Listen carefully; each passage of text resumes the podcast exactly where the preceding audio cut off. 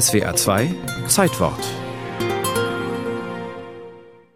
Der FC Bayern München, der Weltverein für Fußball, Geld und Macht. Der FC Bayern kommt aus dem Widerstand. Gegründet wurde er gegen die damalige Übermacht der Turnvereine. Konservativ national gesinnt dominierten die den Sport so, wie heute der Fußball alles überschattet. Die bayerischen Fußballrebellen waren dem Männerturnverein MTV 1879 München angegliedert. Und ausgerechnet bei einer Mitgliederversammlung des MTV im Gasthaus Beckerhöfel, da spalteten sich die elf Rebellen ab latschten rüber ins Schwabinger Gasthaus Gisela und gründeten dort den FC Bayern München. Heute, 121 Jahre später, ein Mischkonzern mit fast 700 Millionen Euro Umsatz. Der Gewinn knapp 10 Millionen nach Steuern. Trotz Corona. Überraschend, der bayerischste aller bayerischen Profivereine, der FC Bayern, mir san mir, war von Anfang an fremdgesteuert von Saubreißen.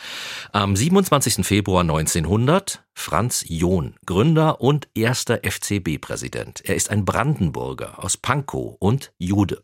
Er folgt Gustav Manning, in Berlin aufgewachsen, einem der Gründer des DFB nach München. Weil neben John und Manning noch weitere Juden den neuen Verein mitgründeten, war das Etikett Judenclub für den FC Bayern schnell geprägt. Offenheit, Liberalität, Integration, Austausch, Werte des FC Bayern, ganz sicher begründet im Mitwirken vieler Nicht-Münchner und eben Juden. Damals wie heute standen viele internationale Spieler in der Mannschaft und immer wieder ausländische Startrainer. Ein Trainer ist ein Idiot. Louis van Gaal. Mia Samia. Bis 1933 zur Machtergreifung der Nazis ist in guter Tradition wieder ein Jude Präsident, Kurt Landauer. Er emigriert in die Schweiz. Während der DFB von den Nazis profitierte, weil er mit ihnen kooperierte, tat sich Bayern München nicht ganz so leicht mit antisemitischem Ungeist. Neueste historische Studien lassen jedoch erkennen, dass auch der FCB nicht frei ist von braunen Flecken. Dann 1963 ein sportlicher Schock für die Bayern. Nicht sie, sondern die verhassten 60er vertreten München in der neuen Bundesliga. Bayern kommt erst ein Jahr später rein. Der Höhenflug beginnt in den 70er Jahren. Im Mittelfeld. Dann kommt der Pass für Gerd Müller. Kein Abseits. Müller hebt. Und Tor! Die Bayern sind deutscher Rekordmeister mit 30, demnächst wohl 31 Titeln. Mit fast 300.000 Mitgliedern, nach eigenen Angaben der größte Fußballclub der Welt. Der einzige Rebellenclub ist heute keiner mehr. Geld verdienen ist oberstes Ziel, dem alles untergeordnet ist. Diesen Weg zeichnete Uli Hoeneß vor, langjähriger Präsident, vorbestraft wegen Steuerhinterziehung, jetzt Ehrenpräsident. Pausiert die Bundesliga mal, gibt's lukrative Showtourneen durch Katar, trotz Menschenrechtsverletzungen dort.